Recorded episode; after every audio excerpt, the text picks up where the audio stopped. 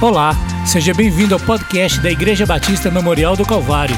Você irá ouvir agora uma mensagem de Deus ministrada ao seu coração.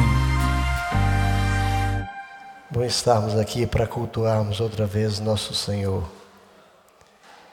E eu estava pensando, quantas pessoas não têm oportunidade de cultuar a Deus?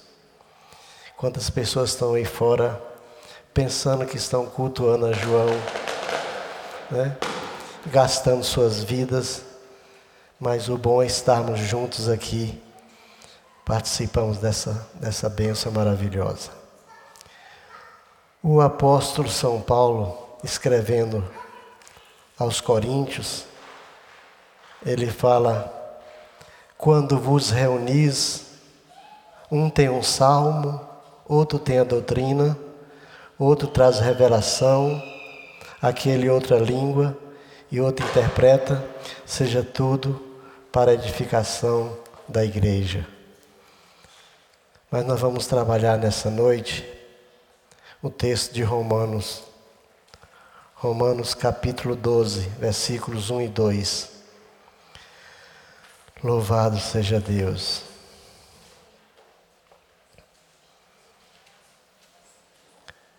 Todos encontraram? Então vamos ficar em pé outra vez, em reverência à palavra de Deus. Diz assim: Rogo-vos, pois, irmãos, pelas misericórdias de Deus, que apresenteis o vosso corpo por sacrifício vivo, santo e agradável a Deus, que é o vosso culto racional. E não vos conformeis com esse século, mas transformai-vos pela renovação da vossa mente, para que experimenteis qual seja a boa, agradável e perfeita vontade de Deus. Vamos orar? Senhor nosso Deus e Pai, nós louvamos o Teu nome, queremos te dizer que estamos aqui na dependência do Teu Espírito Santo Querendo te pedir que o Senhor essa, enche essa casa do teu espírito e que enche o nosso coração de gozo e de alegria, porque nós queremos ter prazer em cultuar o Senhor nessa noite. Abençoa esses irmãos que vieram, Senhor. Abençoa aqueles que não puderam vir, mas que a tua graça nos alcance nessa noite e a tua misericórdia também alcance cada um de nós nessa noite. Nós nos prostramos diante do Senhor essa noite estamos na dependência do Teu Espírito Santo. Pedimos assim: fala conosco, Senhor, na Tua palavra, pelo Teu Espírito, em nome, por amor de Jesus. Amém. Podem sentar, irmãos.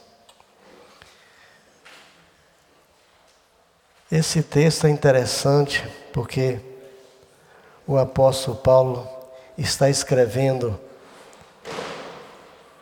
por intermédio de Silvano essa carta à igreja de Roma.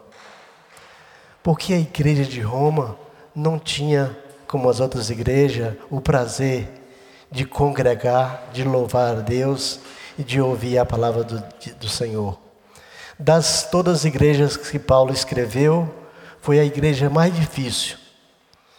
E pela, pelo fato de ter influência do Império Romano, era uma igreja muito difícil uma igreja que existia todos os tipos de pessoas, desde homossexuais até, até políticos, todo tipo de pessoa. E Paulo teve dificuldade de escrever essa carta, mas ele está ele tá aqui dizendo, ele está clamando, né? Mas também é uma palavra para o crente. Como é doloroso e difícil ser crente nesses dias. Mas muitos crentes estão em crescimento, em amadurecimento na fé. Mas tem uma coisa, nós precisamos nos esforçar para isso. Nos esforçar para ter uma vida e um padrão de santidade e viver como sacrifício vivo. E viver como sacrifício vivo é se entregar totalmente ao Senhor. Uma coisa que muitos de nós não querem. Mas como é o culto que nós prestamos a Deus? Como é que estamos congregando nas nossas igrejas? Nós estamos congregando como Jesus merece? E a pergunta é essa: e o Senhor está se agradando de nós? Se não, a gente pergunta assim: qual é a motivação que nos envolve para vir à igreja? Certa vez, eu, tem algum tempo, eu e Itamar fomos na casa da Dona Coralha, estava ela e a empregada sozinha lendo a Bíblia e orando. Nós entramos e perguntamos: o que a senhora está fazendo aqui? Nós estamos fazendo nosso culto. Falei, mas só com duas pessoas? É o que tínhamos. Paulo também fazia sempre um culto com Silas, fazia com Timóteo, fazia com Felipe. Então, onde estiver dois ou três reunidos no nome do Senhor, aí ele se faria presente. Mas a motivação que nos leva a, a cultuar a Deus justamente é o nosso amor por Jesus. Se nós dissermos que, que amamos a Jesus, mas não cultuamos a Ele de fato, nós estamos fazendo mentirosos, né? Porque Jesus é a nossa maior motivação. E cultuar a Deus é a melhor coisa que a gente tem, porque a gente está em sintonia com o sobrenatural de Deus. E todas as vezes que nós vamos cultuar no santuário, nós temos que ter ideia de duas coisas. A palavra de Deus que nos orienta. Guarda o teu pé quando entrares na casa de Deus. Vê como é que você entra. Não saia do jeito que entrou. E isso está no livro de Eclesiastes. Mas também tem outra passagem no livro de, de Abacuque. O Senhor, porém, está no seu santo templo, cale-se diante dele toda a terra. Essas duas coisas nós temos que ter em mente. E quando a gente fala em cultuar a Deus, está nos átrios. A gente lembra de, de Davi. Ou oh, como Davi tinha prazer em cultuar a Deus no tabernáculo. O tabernáculo estava armado em Gibeá, numa porção mais elevada do monte Gibeá, e ficava mais ou menos 5 a 6 quilômetros de Jerusalém. E Davi sempre estava para lá e para cá, correndo e andando e cultuando a Deus no tabernáculo. E ele fala assim: minha, minha, minha alma tem sede de ti. Oh, como anseio por estar nos teus átrios. Foi um coração de adorador o rei Davi. É pena que a gente só olha para Davi o pecado que ele cometeu. Mas foi um rei extraordinário e um poeta extraordinário, e um profeta, porque ele escreveu verdadeiras profecias nos Salmos. E ele falava assim: Ó, oh, quão amáveis teus tabernáculos, Senhor dos exércitos. Então ele tinha prazer de estar na casa de Deus. Quizá cada um de nós tivesse também prazer em estar na casa de Deus. E nós temos oportunidades de estarmos juntos sempre na igreja nós temos terça-feira, quarta-feira, quinta-feira, domingo de manhã e domingo de noite. A Mari e o Daniel passam um zap para mim e falam assim: Ô oh, pastorzão, que saudade da nossa igreja. Eu falei: ó, seu cantinho está lá guardado. Sua sogra está sempre sentada neles. E todas as vezes que eu olho para aquele cantinho, eu oro por vocês. E ele fala assim: a gente tem frequentado umas igrejas aqui, mas não é a mesma coisa. Né? Então, às vezes, a gente precisa ir para longe para valorizar o lugar que a gente tem. Né? Um lugar bom. A igreja é um lugar seleto. É o melhor lugar que a gente podia estar. Por isso que a gente deve vir para a igreja com desarmado. Vim para cultuar, para adorar, para ver o irmão, para abraçar o irmão, dar a paz do Senhor. Porque nós temos que começar a aprender a viver aqui na terra.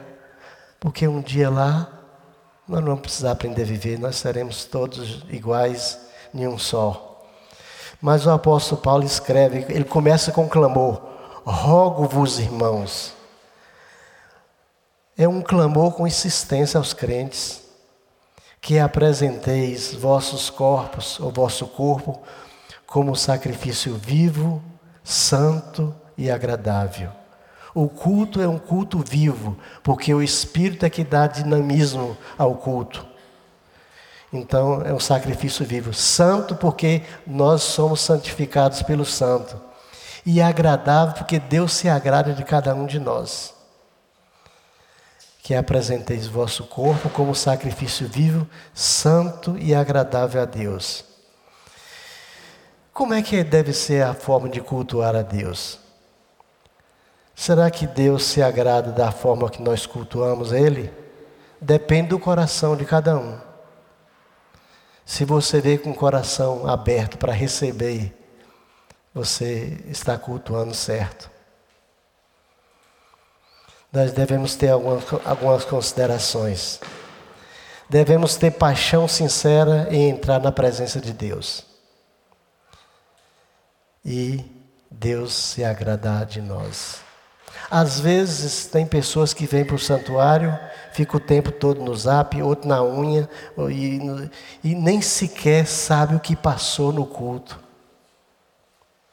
Não sabe a palavra que foi ministrada, a oração que foi feita, o louvor. Tem gente que está disperso, sem nenhum entendimento do que se passando. Essa é uma maneira errada, né? Nós devemos também ter devoção e santidade ao nosso Deus. Quando nós estamos na presença de Deus, nós estamos na presença do Santo. E devemos prestar adoração incondicional e ter convicção que Deus se agrada de nós.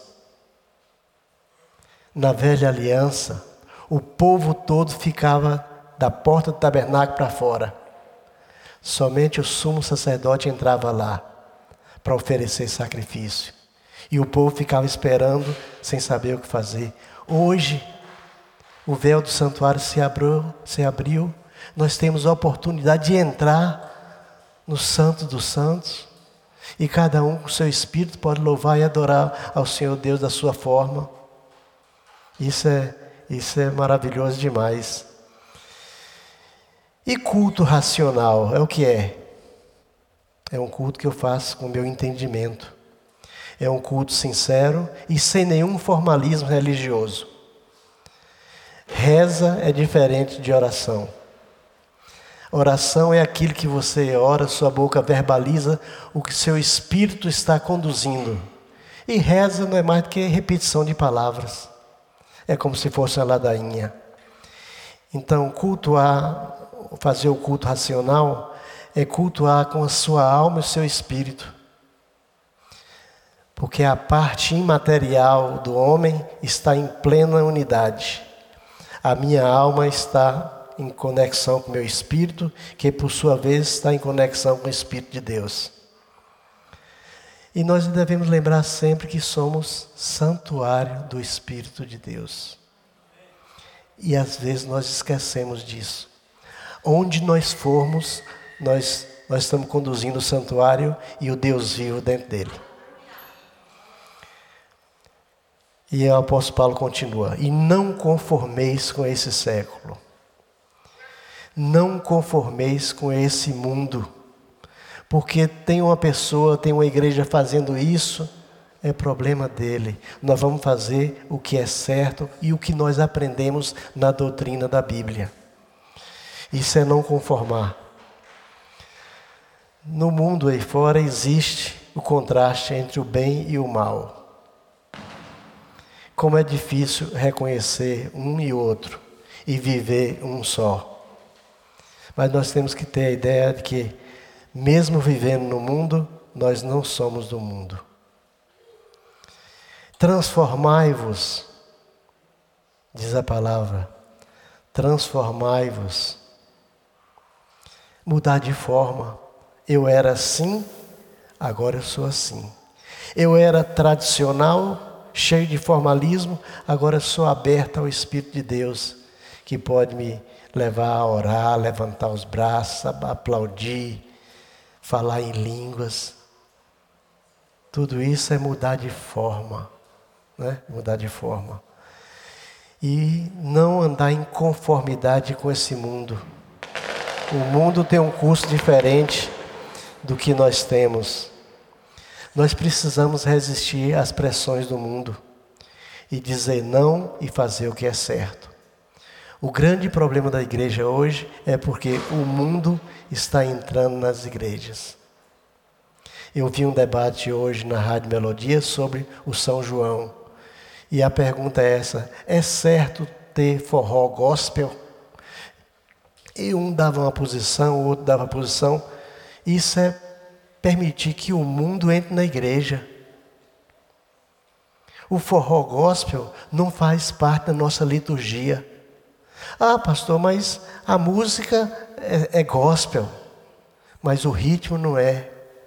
Ah, mas a, a, a dança é gospel, mas a dança do forró não é essa. Então, as pessoas querem que o mundo entre na igreja e modifique toda a estrutura espiritual e toda a dogmática litúrgica que nós herdamos dos nossos irmãos da igreja primitiva. O negócio toca os ritmos alfa da mente. Né? E quando menos espera, a pessoa está. Quem veio de lá sabe como é. Eu vim de lá. Eu vim de lá. Então é diferente, gente. É diferente. Mesmo parecendo que é. Ah, mas é uma, uma, música gospel. Não, nós vamos fazer um retiro gospel, nós vamos botar, fazer uma fogueira, nós vamos vestir roupas iguais. Que diferença existe? Não conformeis com esse mundo. Eu não sei se eu já contei aqui, mas quando eu me converti, que eu era novo, novo na fé, tinha um ano de fé, Heitor, Itamar estava grávida de Heitor. E nós fomos, eu levei ela para passar um São João na cidade que eu nasci. Eu já contei isso aqui. E por pouco Heitor não morre. O forró estava nas ruas, o leilão estava lá nas quermesses, lá na porta da igreja, e eu sei que soltaram uma, uma bomba de todo tamanho no telhado onde Tamar estava, explodiu em cima dela, caiu telha, caiu caibo, e ela começou a perder líquido. Ela olhou para mim e falou: vamos, vamos embora agora. Fomos embora, pegamos o carro, subimos lá, nós pedimos perdão ao Senhor, falando: nunca mais, e nunca mais. Porque nós não podemos conformar, gente. Nós devemos transformar para melhor, renovar nossa mente. Esse que que tem é que soa liberalismo. O crente não tem que estar em forró, não. O crente não tem que estar naqueles ritmos, com aquela, com aquela quadrilha, aquelas roupas de quadrilha. Isso é lá do mundo. Estou preparando uma mensagem sobre João Batista. Houve um homem enviado por Deus e seu nome era João. O que fazem com João? E isso vem de muito tempo, vem da Europa. Vem da Europa e entrou, foi trazido no Brasil pelos portugueses e aqui tomou corpo e virou assim um folclore. Mas nem todo tipo de folclore interessa a nós crentes. Que o diga o Saci Pererê. Folclore é diferente de fé. Pode ser parecido com religiosidade, mas é diferente de fé. Transformai-vos pela renovação da vossa mente. É mudar de mentalidade, é metanoia. É viver sobre os princípios espirituais. O Espírito Santo é quem deve controlar nossa mente, nossa alma porque Ele mora em nós. Então, se Ele mora em nós, nós temos que dar lugar para Ele nos controlar. E orar no Espírito. Orar no Espírito é um dos mais misteriosos projetos da nossa fé. Poucas pessoas alcançam esse ato de excelência, de orar no Espírito. Se a gente perguntar, o que é orar no Espírito? Cada um vai dar uma resposta. Mas orar no Espírito é você estar dependente daquilo que o Espírito Santo vai inspirar você a falar ou fazer, e não simplesmente o intelecto. Não é uma opção, é uma ação do Espírito na sua vida, conduzindo a um destino. Quais são as, as vantagens de orar no Espírito? Ah, e quando você ora em Espírito e fala a Deus em línguas, você fala a Deus em mistérios, que o inimigo não pode ouvir, ou ele ouve e não entende. Esse é um dos, é um dos das vantagens. Outra vantagem é que o Espírito põe na nossa boca as palavras certas. O Espírito traz da parte de Deus o poder nossa, nossa vida. Então, orar Espírito é uma oração diferente daquelas pessoas que vencem o mundo. E Paulo escrevendo aos Efésios disse: orando com toda súplica, orando em todo o tempo no Espírito. Todo o tempo que nós tivermos disponível. Se você está no carro, você tem a oportunidade de orar. Você não vai sair, você não vai entrar em transe e sair do seu consciente e virar o carro. Não. Judas fala assim: Vós, porém, amados, edificando-vos a vossa fé santíssima, orando no Espírito Santo. Fé santíssima, a fé que nós temos. Pois todos os que são guiados pelo Espírito de Deus são filhos de Deus. Também o Espírito nos assiste na nossa fraqueza. Isso aqui eu já experimentei, eu creio que muitos irmãos já experimentaram. Quando você está debilitado, débil, doente, sofrendo, e que você vai fazer oração e não, so, não sai nenhuma palavra, o Espírito coloca as palavras em você intercede por você, e você passa a gemer com, com gemidos inexprimíveis. Paulo escrevendo aos Romanos, capítulo 8, versículo 26, ele diz: Também o Espírito nos assiste na nossa fraqueza porque não sabemos orar como convém, mas o mesmo Espírito intercede por nós com gemidos inexprimíveis. Isso é cultuar a Deus. Que farei, pois? Orarei com o Espírito, mas também orarei com a minha alma. Cantarei com o Espírito, mas também cantarei com minha mente, com o que eu aprendi. Agora, esse texto aqui é, é grandioso. É com ciúmes que por nós anseia o Espírito, que ele fez habitar em nós. Tiago, capítulo 4, versículo 5. Gente, isso aqui é, é formidável. O Espírito Santo que habita em nós tem ciúme de nós. Já pensaram nisso? Quando sua mente está vocacionada para outra coisa que não seja a coisa espiritual, ele tem ciúme. E sempre está puxando para cá. É aquela, aquela conversa que você entrou e que você participou da roda dos escarnecedores. Daqui a pouco o Espírito te puxa para cá e te entristece e fala: O que, que eu estava fazendo ali? Lê o Salmo primeiro.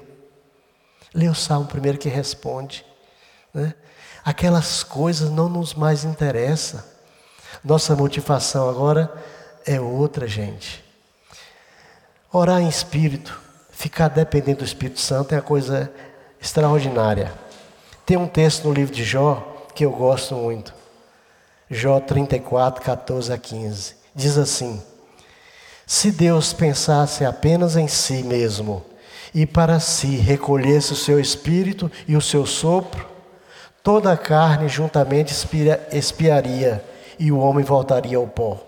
Se Deus retirasse o Espírito Santo da terra, isso aqui viraria um caos.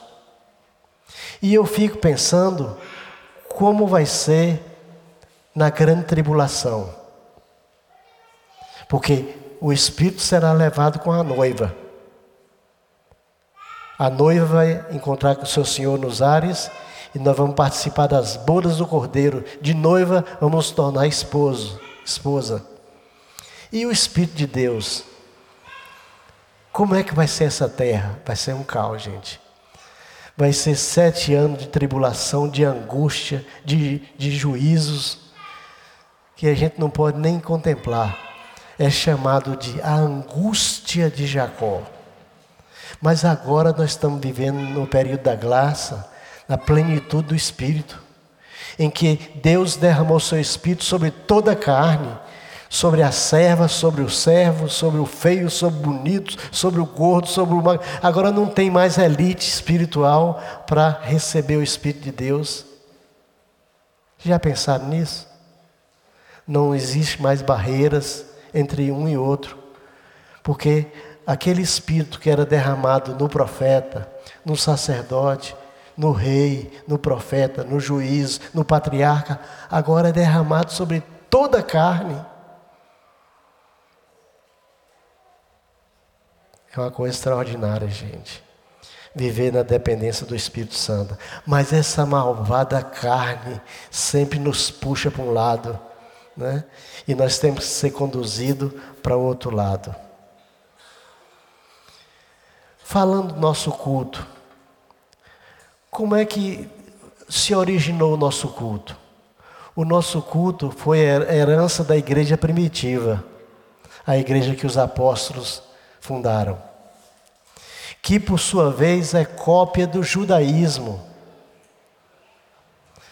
E existia todo um culto litúrgico na sinagoga. E era uma coisa parecidíssima com a nossa. Então, quando se abria o culto da sinagoga, tinha a pessoa, o oficial que abria o culto. Ele convocava toda a igreja para ficar em pé e recitava o Shema. O Shema, aquele texto de Deuteronômio, capítulo 6, versículo 4 a 5. Ouve, ó Israel, o Senhor nosso Deus é o único Senhor. Esse é o, o tema, é o, é, o, é o tema áureo do judaísmo. Então, ele abria o culto com esse texto. Depois ele era proclamado Shemone, uma série de louvores que a gente chama de corinhos. Depois disso, era realizado orações.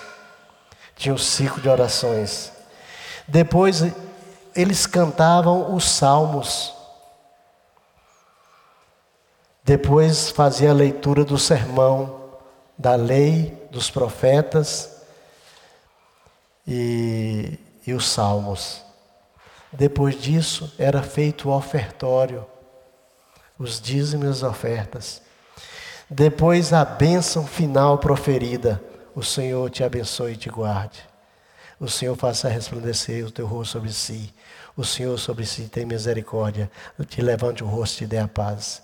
Então terminava sempre o culto com essa, essa bênção final. Semelhante ao nosso culto, nós abrimos com a palavra, oramos, o período de louvores, depois a palavra, depois o, o dízimo e depois a, a bênção apostólica, que está em 2 Coríntios 13, 13. Nós temos essa, essa mesma sequência. Só que o culto na sinagoga era uma, uma, uma conotação diferente. Tinha todo um ritualismo e, e muita, muita seriedade, muita eles eram muito sisudos. Então, o culto que o homem participava, a mulher tinha que ficar lá fora. Hoje não. Jesus rompeu essas barreiras. Não há grego, nem judeu, nem pardo, nem, nem, nem gentil. Todos agora são em uníssono, somos, nós somos iguais. Tanto o mais simples pode louvar e adorar, como o letrado e assim sucessivamente. Jesus rompeu toda a barreira e de preconceito. Então nós temos acesso à presença de Deus diuturnamente. Você é, é, é santuário. Onde você for, você está levando o seu santuário. E isso é que importa. Né? Mas é pena que muitos de nós estão gastando tempo com coisas erradas. Como é que nós estamos gastando nosso tempo? Muitos estão gastando em televisão, em novela, em jogo de futebol. Nada contra isso. Mas se você tem um tempo separado e, e, e ordenado para cultuar a Deus, Você não pode fazer essas coisas. Deixar de vir à igreja para assistir uma novela, para assistir um futebol, é aceitar o profano rejeitar o santo. Então, quando você deixa de congregar, você está gastando seu tempo errado. Porque na hora da dor, você vai se lembrar de Jesus. Outros estão gastando seu tempo com a internet. E a internet, você vai abrindo janela, você vai abrindo janela e vai entrando, vai navegando. Quando menos espera, você já ficou duas, três horas naquilo ali. E o que, que você aprendeu, eu não sei. A internet é boa para você buscar uma coisa, terminou, fecha, desliga e pronto. Mas não fica navegando, não. Não fica futucando a vida dos outros, não. É. Os outros estão gastando tempo com zaps. Zaps. É. E a gente vai na rua, a gente nem consegue mais conversar com as pessoas, a pessoa está assim. Eu falei, rapaz, para aí para se conversar comigo. E não sei como aquele olho consegue, o olho fica assim, gastando um tempo terrível. Eu só uso esse trem para falar ou receber alguma, alguma coisa. Você recebeu ontem, Ana? Eu passei o zap para ele e recebi a resposta. De demorou, mas recebi. Então nós temos que ter equilíbrio como a gente gastar o tempo, né? Qual o tempo que nós temos separado para Deus? Qual é o tempo que nós temos separado para Deus? Na nossa casa, qual é o tempo que nós temos separado para Deus? Nós temos lido a palavra, nós temos orado, temos buscado na Bíblia Sagrada é aquela, essas coisas maravilhosas que alimentam o nosso espírito e que nos fazem sentir bem. E quando você termina dali, daquela, daquele estado de oração, você sai leve e sai esperançoso do que meramente gastando seu tempo naquilo que não é que não é que não é espiritual. Então o apóstolo Paulo escreve essas coisas. Rogo-vos, irmãos, pelas misericórdias, pela compaixão de Deus, que apresentei o vosso corpo como sacrifício vivo. Eu estou sacrificado por Jesus e minha vida tem que ser assim. Sacrifício vivo santo, eu sou separado. E é agradável a Deus, que é o vosso culto racional. E nós não devemos conformar com esse mundo aí, tá? essas coisas aí.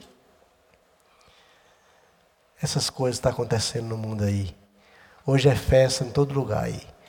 Em cada casa lhe oferecem quentão, canjica, bolo de milho, isso aqui, aquele outro, docinho assado. Num dia normal, ninguém dá comida a ninguém, mas no dia de, dessa, desse dia, todo mundo come de graça. Não é assim? É assim, gente. Então nós não devemos conformar com esse século, mas transformarmos pela renovação da nossa mente. Tu, todas as lutas se passam aqui né? para que nós podemos experimentar qual é a boa, agradável e perfeita vontade de Deus. O que é que Deus quer de mim? Porque, meus irmãos, na hora da dificuldade, nós vamos nos achar com Jesus. Uma vez o Espírito de Deus me repreendeu que nunca mais eu fiz. Uma vez eu, fui sair na feira para comprar algumas coisas para levar para a roça. E passei ali onde vende filtro, ali na casa, perto da casa do aquele que hoje é, é um mercado de artesanato. E fui comprar um facão, uma foice, coisa assim para a roça. E estava um som, um som na porta muito alto. E a música do, do, do garçom, do Reginaldo Rose e o camarada cantava ali, coisa e tal. Eu parei assim, fiquei ouvindo aquela música, né? Fiquei ouvindo a música e entrei e entrei no ritmo da música, sem perceber. Eu entrei no ritmo da música. Entrei, comprei, saí, paguei, botei aquilo no carro e, e, e vim para casa e subi a escada lá de casa, lá do, do para o primeiro andar, cantando a música do garçom. Saiba que meu grande amor hoje vai se casar. Né? E subi, minha mulher ficou assim olhando. Aí eu subi. Quando eu botei o último, o último pé na pilaça, o Espírito de Deus falou comigo assim: Na hora da sua dor, é por mim que você clama. Nunca esqueci isso. Na hora da sua dor, é por mim que você clama. Eu fui no quarto, ajoelhei, pedi perdão e falei: nunca mais. Nunca mais esses lábios vão louvar as coisas do mundo. E peguei meus, meus, meus discos e dei tudo. O que eu não dei, eu levei para a roça e botei fogo em tudo. Falei: nunca mais, nunca mais, Senhor. Foi uma repreensão que o Espírito de Deus me fez, que eu não esqueci mais nunca, mais nunca. Na hora da nossa dor, na hora da nossa dificuldade, é a Ele que nós clamamos. Jesus, fazer como, como o cego de Betesda, Jesus, filho de Davi, tem compaixão de mim. A gente pode fazer essa mesma oração. Jesus, filho de Davi, tem compaixão de mim. Muito bem, o crente deve experimentar a boa, agradável e perfeita vontade de Deus. Nós temos que viver num viver elevado, gente, para que Deus se agrade de nós. Né? Nosso culto não deve ser mero formalismo, mas nós devemos ter plena convicção que nós estamos em comunhão com o Senhor. Hoje, esses três corinhos que entrou, que cantaram, foram uma coisa do Espírito de Deus. E nós temos condições de louvar a Deus com nossa alma, com nosso, nossos pulmões. É pena que o meu de vez em quando cansa, eu tenho que parar. A asma ataca. Mas a nossa liturgia passa primeiro pela nossa reverência. Nós precisamos, irmãos, congregar para sermos abençoados. Olha o que eu estou dizendo. Quando a gente congrega, nós somos abençoados. A gente recebe uma bênção espiritual, uma resposta de Deus, um livramento lá fora. Alguém que você intercedeu e foi e recebeu a bênção lá fora. Nós precisamos congregar para sermos abençoados.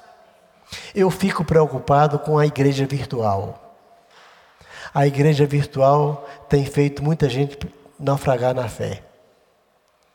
Porque a igreja virtual é muito comodista. Você recebe só aquele culto ali, aquele louvor, vê aquelas ministrações. Depois, quando termina, já é um outro pregador com outro estilo diferente e você depois você não vai ter entendimento como é a sua sã doutrina. Está acontecendo esse, esse, esse, essa coisa no Brasil, a igreja virtual.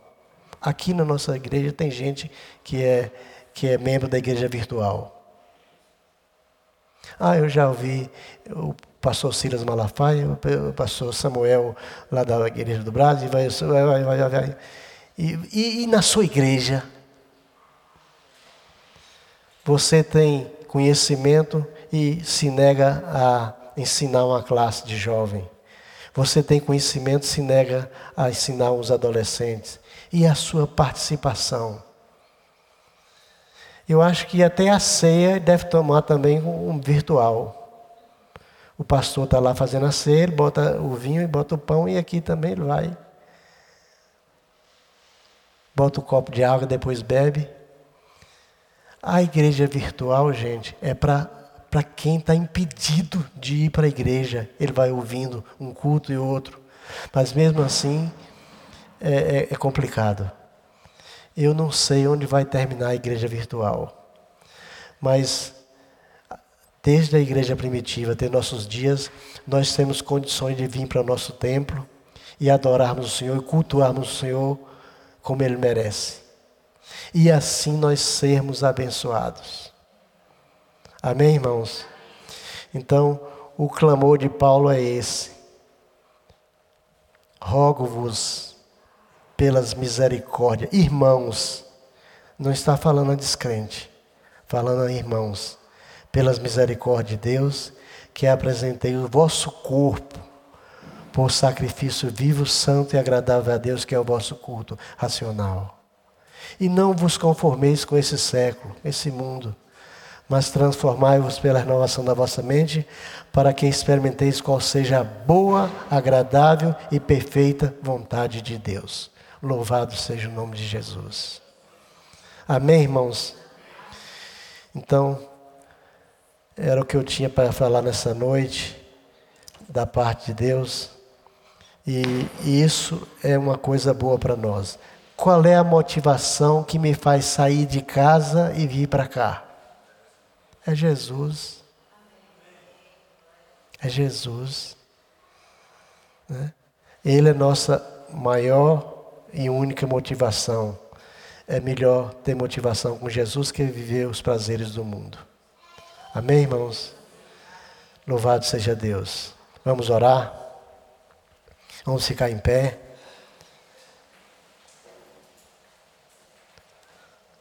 Vamos orar ao Senhor. Ó oh Deus, nós te louvamos nessa noite, Senhor, pela palavra do Senhor lida e proclamada, Senhor, pela Bíblia Sagrada, Senhor, pelo texto sagrado do Senhor em nosso benefício e pelo Teu Espírito Santo, Senhor, que nos constrange. Ó oh Deus, pedimos a Tua bênção para cada irmão que veio a esse lugar, saiu da sua casa nesse frio e veio congregar que o Senhor, pois, seja galardoador daqueles que te buscam, Senhor. Que o Senhor possa ser aquele, aquela bênção que cada um de nós necessita. Que a bênção que meu irmão, minha irmã esteja precisando, o Senhor contemple na vida dele nessa noite. Deus, tenha misericórdia dos irmãos que estão enfraquecidos na fé.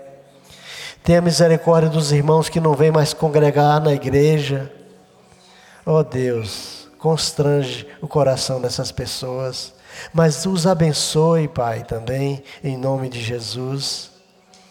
Nós queremos te dizer que o Senhor é o arrimo da nossa sorte, como diz a tua palavra. O Senhor é a alegria do nosso coração, Senhor.